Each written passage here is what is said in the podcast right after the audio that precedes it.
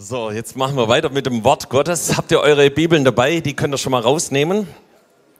Äh, wollen heute ein paar ganz wichtige Punkte uns anschauen, die uns das Wort Gottes weitergibt. Yes.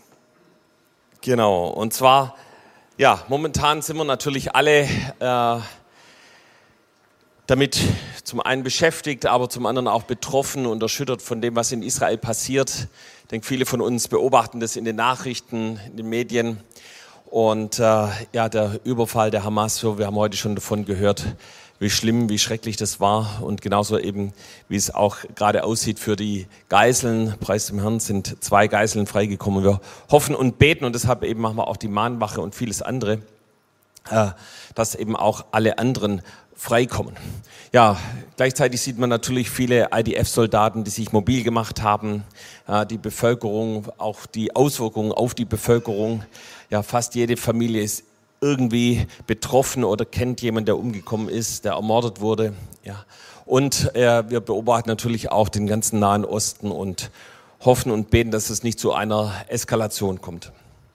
Und die Frage ist, wie wir, gehen wir mit solchen Situationen um? Das sind eben jetzt eine Situation, die in Israel im Nahen Osten ist, aber manchmal gibt es ja auch herausfordernde Situationen in unserem eigenen Leben. Ja, wir fühlen uns da wie äh, ausgeliefert und, ähm, und die Frage ist, wie, wie können wir das handeln?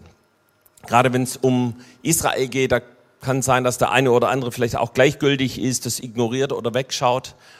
Und da sagt das Wort Gottes, dass Israel und das Volk Gottes sein Augapfel ist. Ja, und wenn wir Gott lieben wollen, dann geht es nur dann eben, wenn wir auch sein Volk lieben und an seiner Seite stehen. Und ich glaube, da sind wir gerade jetzt gefragt. Und auf der anderen Seite, wenn uns das betroffen macht, erschüttert oder vielleicht sogar schockiert, was machen wir damit? Können wir das handeln? Wie können wir das am besten handeln? Was können wir tun? Und ich glaube, Jesus möchte uns heute drei Schlüssel geben, die in, wie wir in absolut schwierigen Situationen umgehen können, ohne dass sie uns lähmen oder gedanklich gefangen nehmen oder in irgendeiner Form uns abhalten, den Willen Gottes zu tun. Und da möchte ich eins vorne ransetzen. So, Gott handelt nicht nach Gefühlen. Wir sind in unserer Gesellschaft sehr gefühlsbetont. Mach, was du willst, mach, was du fühlst, ja, was dir am besten tut und so weiter. Ja, das, das sind so die Lebensweisheiten unserer Gesellschaft. Aber Gott ist anders. Bei Gott gibt es Prinzipien und Gott handelt nach seinen Prinzipien. Und das ist unabhängig von dem, wie wir uns fühlen. Und zum Beispiel ein so ein Prinzip, das kennen wir, ist das Prinzip von Saat und Ernte. Ja, also wenn wir säen, dann werden wir auch ernten und wir werden mehr ernten, als wir säen. Und das passiert natürlich, nachdem wir gesät haben. Ein anderes Prinzip Gottes ist, dass wir ihm gehorsam sein sollen. Dass wir das tun sollen, was er uns sagt. Und zwar unabhängig von den Konsequenzen. So, manche haben hier gestaunt, gerade hier von unseren TSMlern, ja, die gesagt haben, ey, ich ähm, leg mein Leben neun Monate nieder und ich möchte mich trainieren lassen und ich möchte nicht nur neun Monate, ich möchte auch eine Perspektive darüber hinaus haben. Und dann die TSM Zweiler, die noch gesagt hat, ich möchte wirklich jetzt alles auf eine Karte setzen. Ich möchte ausgesandt werden. Ich möchte, dass Gott mich gebraucht. Und, äh, und da gibt es natürlich Konsequenzen, da gibt es Herausforderungen. Aber Sie wissen, dass Gott derjenige ist, der sich um die Konsequenzen kümmert, dass er derjenige ist, der sie handeln kann. Ich glaube, es gibt keine Konsequenz, die für Gott irgendwie zu herausfordernd ist, oder? Amen. Ja, und also die drei Schlüssel. Der erste Schlüssel, der geht auf Daniel zurück. Daniel in der Löwengrube. Ja, das steht in Daniel 6. Wir können es auch gerne mal aufschlagen. Und ich glaube, viele von uns kennen die Geschichte. So Daniel wird für etwas beschuldigt, ja, und wird aufgrund dessen in die Löwengrube, also in eine Grube, wo lauter hungrige, äh, wilde Löwen sind, die eigentlich jeden verspachteln, der da irgendwie reinkommt. Ähm, und Daniel wird da eben auch hineingeworfen. Und jetzt stell dir mal diese Situation vor, wie das ist in dieser Löwengrube. Ja. Was siehst du, wenn du, wenn du dir das so bildlich vorstellst? Ja, also man sieht vielleicht Löwen. Ja, ich habe vor kurzem ein Gemälde darüber gesehen. Ja, da hat man viele, viele Löwen gesehen, die um Daniel rum waren. Man hat irgendwelche Knochen gesehen, die da rumlagen. Sogar ein abgenagter Schädel lag da rum. Ja. Und in der Mitte saß Daniel und Daniel hat seinen Blick zu Jesus, zu Gott gerichtet, auf Gott gerichtet. Er hat aufgeschaut zu dem lebendigen Gott. Und die ganzen Löwen waren ruhig, sie haben ihm kein Haar gekrümmt. Und ihr Lieben, ich glaube, dass Gott uns gerade jetzt in dieser Zeit darum bittet, auf ihn zu schauen. Unseren Blick nicht nur auf das Handy, auf Nachrichten, und das ist gut und wichtig, soll man auch machen, hat auch seinen Platz, aber dass unser Fokus zu aller, allererst auf Jesus gerichtet ist. Und das sage ich dir auch da, wo du gerade durch herausfordernde Situationen durchgehst. Schaust du nur auf deine Probleme, auf die Herausforderungen. Und ich sage dir eins, je mehr du darauf schaust, desto größer werden die Herausforderungen werden.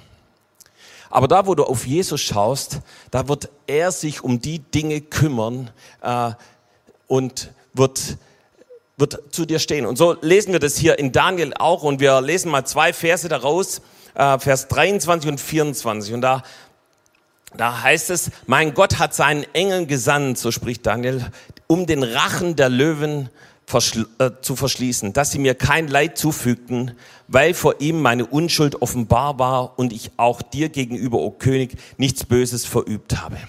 Da wurde der König sehr froh und befahl Daniel aus der Grube herauszuziehen.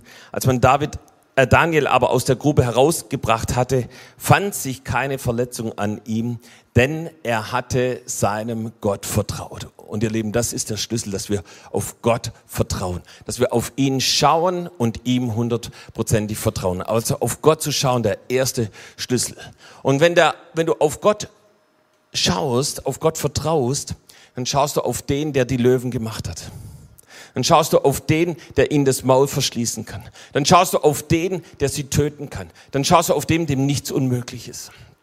Und ich glaube, das ist eine Herausforderung gerade, dass wir wirklich unseren Blick auf Gott richten. Und das sagt auch das Neue Testament. Und wir springen da mal ganz kurz in den Hebräerbrief. Und manchmal ist es ja auch so ein Kampf, ja, auf was fokussieren wir uns? Auf was haben wir unseren Blick gerichtet? Was beeinflusst uns gerade. Und äh, ihr im Hebräerbrief im Kapitel 12 im ersten Vers, da heißt es zum Schluss, lasst uns mit Ausdauer laufen in dem Kampf, der vor uns liegt. Ja, also da, da ist, gibt's einen geistlichen Kampf, da gibt's Herausforderungen. Und wie sollen wir diesen Kampf kämpfen? Indem wir hinschauen auf Jesus, den Anfänger und Vollender des Glaubens. Ja, das heißt, ich habe meinen Blick auf Jesus gerichtet weil ich weiß, er ist der Retter, er ist der Helfer, er ist der mir zur Seite steht. Und hier in meiner Schlachterbibel, da gibt es dann so einen Hinweis und es steht dann unten dran. Und da heißt es, man kann das auch so übersetzen, indem wir wegschauen von allem anderen auf Jesus.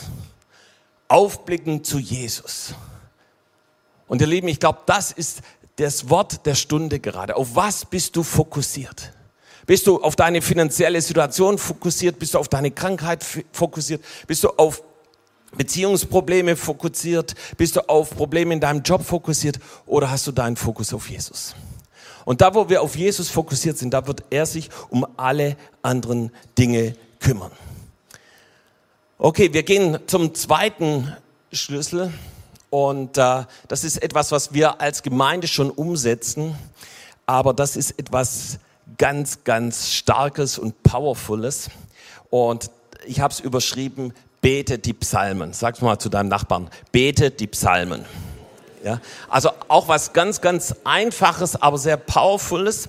Und äh, ich empfinde gerade und viele anderen auch, dass die Psalmen so exakt in die Situation von gerade reinpassen, das ist der absolute Hammer. So, wir haben heute hier, glaube was war das, Psalm 27 gesungen. Ich weiß nicht, ob euch das aufgefallen ist. So exakt passt er gerade in die Situation hinein. Genauso, wenn du Psalm 10 betest oder viele von uns kennen noch Psalm 91, haben wir in der Corona-Zeit schon sehr häufig gebetet und passt jetzt genauso auch. Und das hat richtig Power. Und ihr Lieben, das äh, ist nicht nur eine Sache äh, eben hier der Bibel, so alte Lieder, die da irgendwo drinstehen, sondern das ist das lebendige Wort Gottes, das absolute Kraft hat. Und das haben eben auch schon die ersten Christen gewusst und haben das gemacht. Also nicht nur die Bengermönche 300 nach Christus, sondern eben schon die erste Gemeinde. Und das lesen wir in Apostelgeschichte 4. Und das war auch in einer Situation, die sehr, sehr bedrohlich war. So, da war eben ähm, Petrus und Johannes und sie haben einen Gelähmten geheilt und aufgrund dieser Heilung sind sie ins Gefängnis geworfen worden, ja, und anschließend verhört worden und bedroht worden, ja nicht mehr das Evangelium zu verkündigen, ja. Und so sind sie dann entlassen worden und kamen zur Gemeinde. Und in der Gemeinde gab es jetzt nicht erstmal einen runden Tisch, ja, was machen wir denn? Hätten wir vielleicht den Gelähmten doch besser nicht geheilt? Oder äh, sollte man vielleicht das Evangelium doch nicht verkündigen? Oder war man vielleicht zu laut oder irgendwie was? Nein, sondern sie haben auf Jesus geschaut, was wir vorhin schon festgehalten haben. Und dann fingen sie an zu beten. Wir lesen Apostelgeschichte 4, Vers 24. Sie erhoben einmütig ihre Stimme zu Gott und sprachen, Herr, du bist der Gott, der den Himmel und die Erde und das Meer gemacht hat und alles, was darin ist. Und du hast den Mund deines Knechtes Davids gesagt. Und jetzt zitieren sie Psalm 2. Warum toben die Heiden und ersinnen die Völker Nichtiges? Die Könige der Erde lehnen sich auf und die Fürsten versammeln sich miteinander gegen den Herrn und gegen seinen Gesalbten. Und sie haben gemerkt, das ist genau das, was in ihre Situation hineinpasst. Und das haben sie verkündigt. Und dann Schließen Sie noch ein powervolles Gebet hinterher, dass Sie mutig und kühn sind und weiter das Evangelium verkündigen und Zeichen und Wunder geschehen.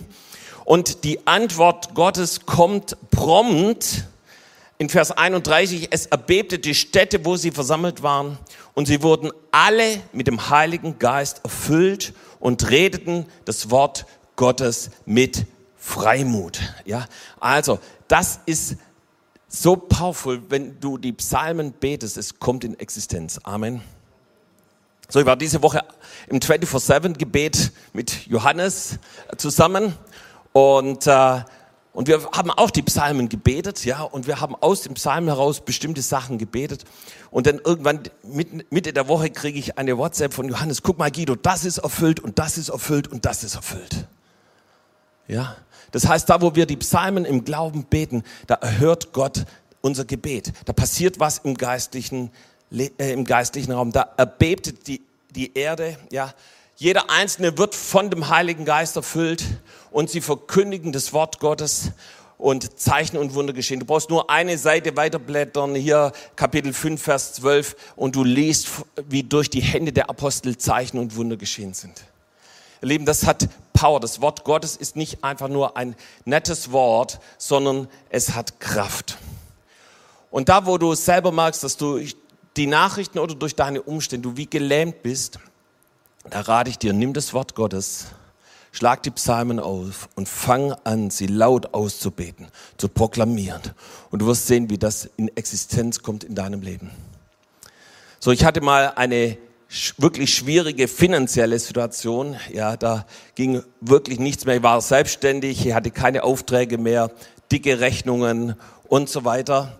Und es war sogar bedrohlich. Ja, äh, jemand hat gesagt, ich brauche nur auf einen Knopf drücken, dann sind deine Konten gesperrt und so weiter. Ja, es war, es war nicht so eine nice Situation. Und äh, in der Zeit hat Gott uns in der Gemeinde gelehrt, das Wort Gottes auszubeten und dem zu glauben und so weiter. Und so habe ich mir wie viele das auch im Sommer gemacht haben, Worte rausgeschrieben über Versorgung und die gebetet. Und ich kann euch sagen, als ich die gebetet habe, ich, meine Seele, ja, meine Gefühle, Emotionen, mein Verstand, der hat Nein geschrien, hat gesagt, Guido, hör auf, ja. ja. Aber ich wusste, dass Gott was anderes sagt. Und deshalb kann ich die Verse heute noch auswendig. Ja, hier, was Gott sagt, ja, gebt, so wird euch gegeben ein volles, gedrücktes und überfließendes Maß wird er in euren Schoß legen. Oder hier beim verlorenen Sohn, äh, nicht beim verlorenen Sohn, sondern der zweite, der erste Sohn sagt, alles was mein ist, ist dein. Ja, und so viele Worte im Korintherbrief und äh, und ich habe sie gebetet und ich habe sie ausgesprochen. Und ihr Liebe, ob es glaubt oder nicht, aber Gott hat die Situation komplett rumgedreht, hat mir mich versorgt mit Aufträgen, hat uns äh, persönlich versorgt und viele Dinge sind passiert.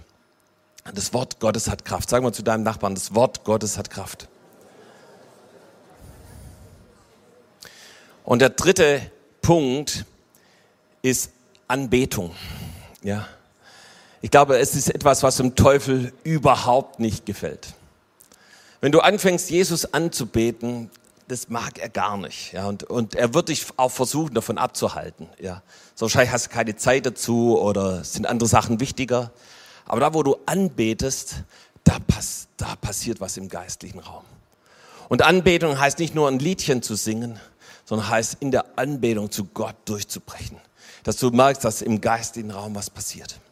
Und deshalb nehmen wir auch uns so viel Zeit für Anbetung hier im Gottesdienst, weil da passieren so viele Dinge, ja. Da begegnest du dem lebendigen Gott, da geschehen Zeichen und Wunder. Und dem Teufel ist es lieber, wenn wir im Selbstmitleid baden, regungslos sind oder keinen Schritt im Glauben gehen, als dass wir Jesus anbeten. Ja. Und es gibt so eine starke Bibelstelle in, auch in der Apostelgeschichte. Und die möchte ich mit euch anschauen. Das ist auch einer meiner Lieblingsbibelstellen, ja. Äh, das ist Apostelgeschichte 16, als Paulus und Silas in Philippi waren. Und du musst wissen, sie haben den ersten Fuß auf europäischen Boden gesetzt in dem heutigen Griechenland. Und sie haben gleich ganz ermutigende Dinge erlebt. Eine Purpurhändlerin namens Lydia, also eine Geschäftsfrau, hat ihr Leben Jesus gegeben und sie hat auch darauf bestanden, die beiden zu versorgen und äh, ja, sich um sie zu kümmern. Und das war richtig cool. Und dann sind sie eben eine Stadt weitergegangen und sind nach Philippi gekommen. Und in Philippi war es ein bisschen nervig, ja, weil da war so eine Frau, die ständig hinter ihnen hergelaufen ist und die immer irgendwelches Zeug über sie ausgesprochen hat. Äh, das war eine Wahrsagerin, so wird sie in der Bibel bezeichnet. Und irgendwann hat es dem Paulus hat er irgendwie die Schnauze voll gehabt, dreht sich um und sagt, der Wahrsagegeist von dieser Frau soll ausfahren und er fuhr direkt aus. Ja, das heißt, die Frau wurde frei von diesem Geist. Aber äh, so ist halt in Europa, manchmal dreht sich vieles ums Geld, waren eben diejenigen, die durch sie Geld verdient haben, sauer und waren aber so richtig sauer und haben Paulus und Silas ins Gefängnis gesteckt. Und dann sind wir hier im Kapitel 16, Vers 22 und da heißt es, und die Volksmenge stand ebenfalls gegen sie, also gegen Paulus und Silas auf und die Hauptleute rissen ihnen die Kleider ab und befahlen sie mit Ruten zu schlagen. Nachdem man sie, äh, nachdem sie ihnen viele Schläge gegeben hatten, warfen sie sie ins Gefängnis und geboten dem Kerkermeister, sie sicher zu verwahren. Ja.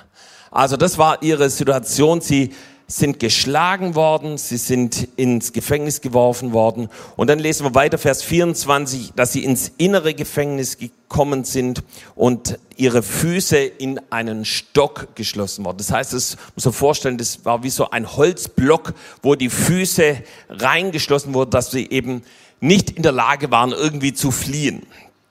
Und äh, und jetzt ist die Frage, was machst du in so einer Situation? Ja, du hast Schmerzen, du, du spürst noch die Hiebe der Ruten, ja, du hast Schmerzen, weil das irgendwie äh, eng ist an deinen Füßen mit diesem Block, ja, und, und du sitzt da und du kannst eigentlich, deine Hände sind noch angekettet.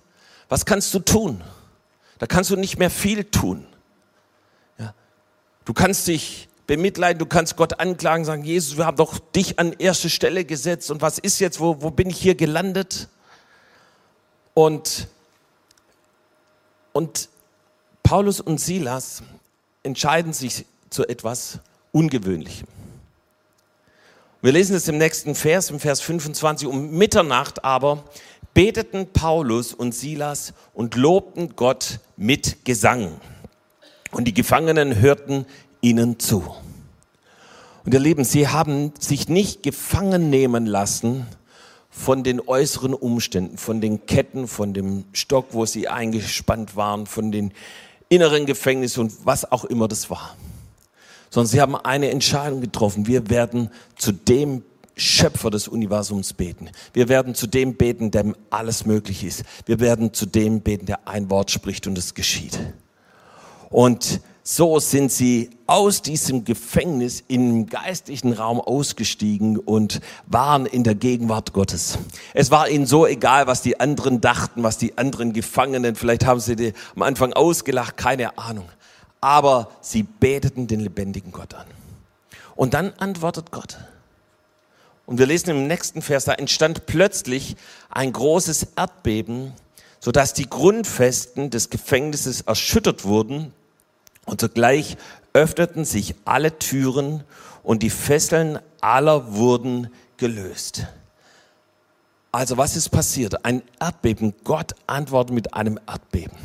Und ihr Lieben, wenn ein Erdbeben kommt, dann kann ich mir vorstellen, dass sich eine Gefängnistür öffnet. Man kann sich das vorstellen, dass es irgendwie aus den, den Verankerungen rausgeht. Ja.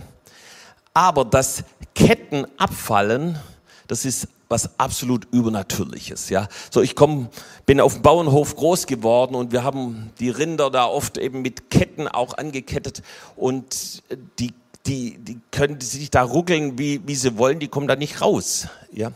Und äh, da hat Gott also ein übernatürliches Wunder getan, dass von allen, also nicht nur von Paulus und Silas, sondern von allen wurden die Ketten abgefallen und sie waren, waren frei. Und ihr Lieben, das passiert, wenn wir, wenn wir Jesus anbeten. Anbetung und Gebet zerbricht jede Mauer, die dich irgendwie in einem Gefängnis halten will. Und wenn dieses Gefängnis dein Selbstmitleid ist, wenn das Gefängnis Schwermut ist, Niedergeschlagenheit, Angst ist, Hoffnungslosigkeit oder vielleicht sogar Trauer ist, Gott holt dich da raus. Wenn du anfängst, ihn anzubeten. Und ihr Lieben, eins der der Tiefpunkte in unserer Ehe von Gudla und mir war, als wir unser erstes Kind verloren haben. Ja, das war in der 20. Schwangerschaftswoche. Uns schon gefreut auf das Kind und äh, sind nochmal zum Arzt und der Arzt hat gesagt, ja, das Kind ist tot. Und Gott spricht direkt in dem Moment zu mir und sagt, Guido, frag nie warum. Es war so hörbar, wie ich selten die Stimme Gottes gehört habe. Und viele sind zu mir gekommen, haben gesagt, Guido, das war vielleicht deswegen oder deswegen. Das mag sein, aber das interessiert mich eigentlich gar nicht, weil ich da nie danach gefragt habe. Und dann bin ich so dankbar für einen Rat von Jobs Bittner, der gesagt hat, nehmt euch eine Woche Zeit und sucht den Herrn. Und so haben wir das gemacht, waren im Schwarzwald. Und ihr Lieben, wir haben getrauert. Wir haben zusammen geweint. Wir haben zusammen gebetet und wir haben zusammen den Herrn angebetet. Und Gott hat uns dann zu uns gesprochen und wir haben nochmal Dinge aus unserer Familiengeschichte zerbrochen und dies und das, äh, könnte ich viel dazu sagen, aber wir haben wirklich in dieser Zeit, sind wir wirklich Jesus begegnet. Und Jesus hat diese Trauer und den Schmerz und der Verlust, all das, was da war, wirklich ausgetauscht und hat uns getröstet. Das heißt, wenn hier steht in der Bibel, dass Gott unser Tröster ist, dann kann ich das nur bejahen. Und zur Ehre Gottes kann ich sagen, dass wir hier zurückkamen. Wir hatten eine Konferenz in Stuttgart und viele aus der Gemeinde kamen auf uns zu. Was ist eigentlich mit euch los? Ihr strahlt so. Ihr habt doch gerade euer, euer Kind verloren. Ich habe gesagt, ja, das stimmt. Und, und es war immer noch sehr präsent, ganz, ganz klar. Aber wir haben erlebt, wie Gott uns getröstet hat. Und wir haben Jesus darüber angebetet. Und was passiert ist, ein Jahr später kam Kimi auf die Welt, dann nochmal vier Jahre, dann kam Jolina auf die Welt und Gott hat uns einfach nur gesegnet. Und ihr Lieben, das passiert, wenn wir ihn anbeten, wenn wir ihn ehren. Und ich möchte noch eins hier anhängen, als diese Gefängnistüren aufgingen, da war der Gefängniswärter und wir lesen, dass dieser Gefängniswärter wollte sich umbringen. Ja. Da zog er sein Schwert und wollte sich töten, Vers 27, weil er meinte, die Gefangenen seien entflohen. Und als ich vorhin hier in den Gottesdienst kam, hatte ich den Eindruck, dass hier einige sind und du hast selber solche Gedanken, hey, was ist mein Leben noch wert? Ja, was soll mein Leben noch? Und, und so ist bei diesem Gefängniswärter auf einmal alles zusammengebrochen. Und da, wo du in solchen schwierigen Situationen bist, wo du sagst, wie soll es in meinem Leben eigentlich weitergehen? Da sagt Jesus heute zu dir, stopp. So wie das Paulus hier rief. Er rief mit lauter Stimme und sprach, tu dir kein Leid an, denn wir sind alle hier. Und die Geschichte geht weiter, dass dieser Gefängniswärter fragt, wie kann ich gerettet werden? Und in Vers 31 sagt Paulus zu ihm, glaube an den Herrn Jesus, so wirst du gerettet werden, du und dein Haus. Und ihr Lieben, Glaube an den Herrn Jesus heißt, ich entscheide mich mit Jesus zu leben. Ich danke Jesus, dass er für mich am Kreuz gestorben ist. Und Jesus ist genauso für dich am Kreuz gestorben. Er hat sein Blut da vergossen, um dich reinzuwaschen. Und selbst wenn du den größten Mist gebaut hast, selbst wenn du denkst, wie dieser Gefängniswärter, bei mir kann es nicht mehr weitergehen. Da sagt Jesus, doch, ich habe einen Weg für dich. Und Jesus ruft dich, dass du heute zu ihm kommst und er will dir wirkliches und neues Leben schenken. Und ihr Lieben, das, was ich gerade gepredigt habe, dass wir auf den Herrn schauen, ja, dass wir die Psalmen beten, dass wir den lebendigen Gott von ganzem Herzen anbeten. Das hat so eine Kraft. Aber diese Kraft wird natürlich nur dann entfaltet, wenn wir das auch tun. Das ist der springende Punkt dabei. Und es holt dich raus aus jedem Gefängnis der Niedergeschlagenheit. Und die Bibel hat es vorhin schon gesagt, was wir gerade in Israel sehen, ist, dass die Israelis nicht in Niedergeschlagenheit, in Bedrückung und in Depression hängen bleiben, sondern dass sie gerade jetzt aufstehen. Ich weiß nicht, ob dir das aufgefallen ist. Ich finde es beeindruckend, dass eben Menschen, die so ein Leid erlebt haben, aufstehen, ermutigt sind, kühn sind, vorangehen. Ich habe ein paar Videos von Soldaten gesehen, die zusammen getanzt haben, die für sich beten haben lassen, ja, und die zusammenstehen und die, die nicht irgendwie depressiv in der Ecke sitzen und denken, oh, vielleicht muss ich morgen in den Krieg ziehen, vielleicht sehe ich meine Familie nie wieder. Sondern die entschlossen sind. Und ich glaube, wenn wir an der Seite Israel stehen, dann sollten wir uns nicht in, in ein Gefängnis der Bedrückung zurückziehen, sondern sollten wir jetzt unsere Stimme erheben und an der Seite Israel stehen. Und ich möchte euch ein Beispiel davon geben, was mich persönlich sehr berührt hat. Und ich habe die Geschichte schon mal hier erzählt. Ich möchte es ein bisschen schneller erzählen, um dann eben das, was jetzt aktuell ist, noch hinzuzufügen. Ja, wir waren als Familie auf dem March of the Nations, wie viele hier. Und zwischendrin waren wir irgendwo mitten in Jerusalem in einer wirklich sehr, sehr niceen und leckeren Pizzeria. Und da hat, haben wir ein Geschwister Paar kennengelernt, die jeweils mit ihrer Familie auch in der Pizzeria waren, mit vielen, vielen Kindern. Und wir können auch kurz mal das Bild sehen. Ich habe es mal hier, haben da noch ein Foto gemacht. Wir haben sie kennengelernt. Ja, genau, da sitzen wir in der Pizzeria. Und äh, das ist also Tamar, die äh, neben der Kimi sitzt und Jonathan, ihr Bruder äh, mit dem Vollbart. Und wir haben sie gefragt, hey, habt ihr eigentlich auch Vorfahren, die im Holocaust waren? Und sagt sie, ja, wer hat es hier nicht? Ja, das heißt, sie haben auch Vorfahren, die im Holocaust waren. Und sie machen sehr oft was zusammen, die beiden, weil sie ihre Eltern, ähm, weil ihre Eltern ermordet wurden in der Nähe vom Gazastreifen. Das ist bestimmt schon 10, 15 Jahre her. Und da waren sie beide Teenager. Und seit das passiert ist, sind sie sehr, sehr eng zusammen. Und deshalb waren sie eben auch an diesem Tag dort zusammen. Und wir sind dann wieder nach Hause und irgendwie haben wir gedacht, oh schade, wir haben eigentlich die Nummern nicht ausgetauscht. Wir haben keine Telefonnummer von Tamar und von Jonathan. Und äh, was bleibt dir dann übrig? Dann bleibt dir nur übrig zu beten. Jesus, wir beten, dass wir wieder mit ihnen in Kontakt kommen. Aber das war das Einzige, was wir hatten, ein Bild und die Vornamen. Und ähm, dann war es so, dass eine Reisegruppe eine israelische Reisegruppe in unseren Laden kam und plötzlich kam ein Mann auf mich zu und hat gesagt, Guido, ich bin äh, in, einem, in einer Organisation der Chef, der sich um die Hinterbliebenen von Terroropfern kümmert. Und ich sagte, wirklich? Und dann habe ich ihm am nächsten Tag eben die Informationen zukommen lassen von Tamar und von Jonathan. Und er hat gesagt, wenn er dann in Israel ist, wird er sich um, um die Sache kümmern. Und eine Stunde später hatte ich die Telefonnummer von von Tamar. Und ich habe gedacht, wow, das gibt's ja nicht. Das ist der Hammer. Und äh, ich war gerade in einem Meeting, ich, ich konnte nicht gleich reagieren, aber ich habe dann eine Stunde später wieder einen Anruf bekommen.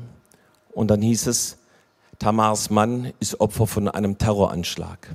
Er hatte gerade seine zwei Kinder äh, zu einem Camp fahren wollen und ein Terrorist hat mitten auf der Straße auf ihm das Feuer eröffnet. Es fuhren da im Auto vorbei und er ist schwer verletzt worden. Ich soll bitte sie nicht kontaktieren. Da habe ich natürlich gewartet äh, und habe sie dann ein paar Tage später kontaktiert. Und, und Tamar hat sich riesig gefreut, dass wir mit ihr in Kontakt getreten sind. Und wir haben natürlich gesagt, dass wir für sie einstehen und, und beistehen. Und so waren wir jetzt immer wieder im Kontakt und ähm, es hat uns diese Woche eine Nachricht geschrieben und die möchte ich euch kurz vorlesen, weil es mich sehr berührt hat und weil es eben auch darum geht, dass man nicht in einem Gefängnis von Niedergeschlagenheit oder Trauer hängen bleibt. Und sie schrieb, unsere lieben Freunde, ich wende mich an Sie und bitte Sie um Hilfe.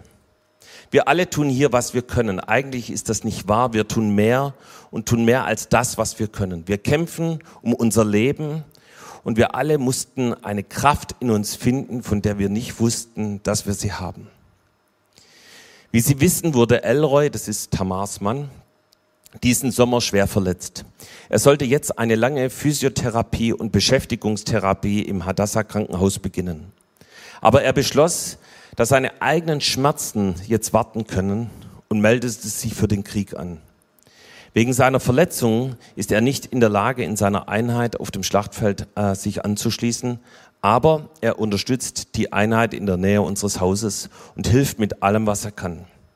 Ich halte zu Hause die Stellung und sorge dafür, dass die Kinder in Sicherheit sind und dass sie sich in der Gemeinde ehrenamtlich engagieren. Also die Klammer auf, die wohnen im Westjordanland. Was wir von Ihnen, liebe Freunde, brauchen, ist Ihre Stimme. Wir sind das einzige Volk und das einzige Land, das sich verteidigen muss, um sich zu verteidigen. Wir haben keinen anderen Ort, an den wir gehen können. Wir kämpfen hier um unser Leben.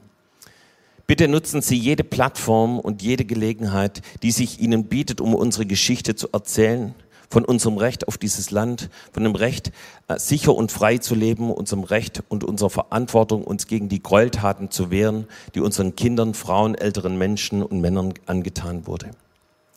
Und dann erzählt sie, dass sie uns eben Dinge zusendet, Informationen von dem Leben, für das wir uns entscheiden, selbst in dieser Zeit der Dunkelheit, Jugendliche, die freiwillig freiwillig Krankenhäuser reinigen, weil die arabischen Reinigungskräfte äh, gestreikt haben, Hochzeiten, die auf Armeestützpunkten stattfinden, Soldaten, die gemeinsam beten, auch das ist wichtig. Wir glauben, dass nur ein Tropfen Licht die Dunkelheit besiegen kann. Ich danke Ihnen aus tiefstem Herzen, Tamar. Und ihr Lieben, ich glaube, Gott ruft uns jetzt in dieser Zeit aufzustehen und an der Seite Israels zu, zu stehen. Und das machen wir durch viele Dinge. Wir haben das heute gehört, durch eben diese Mahnwache, durch Fahnen, die wir aufhängen, durch Solidaritätsbekundungen.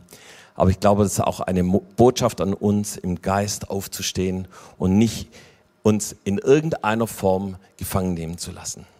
Amen. Komm, lass uns gemeinsam aufstehen.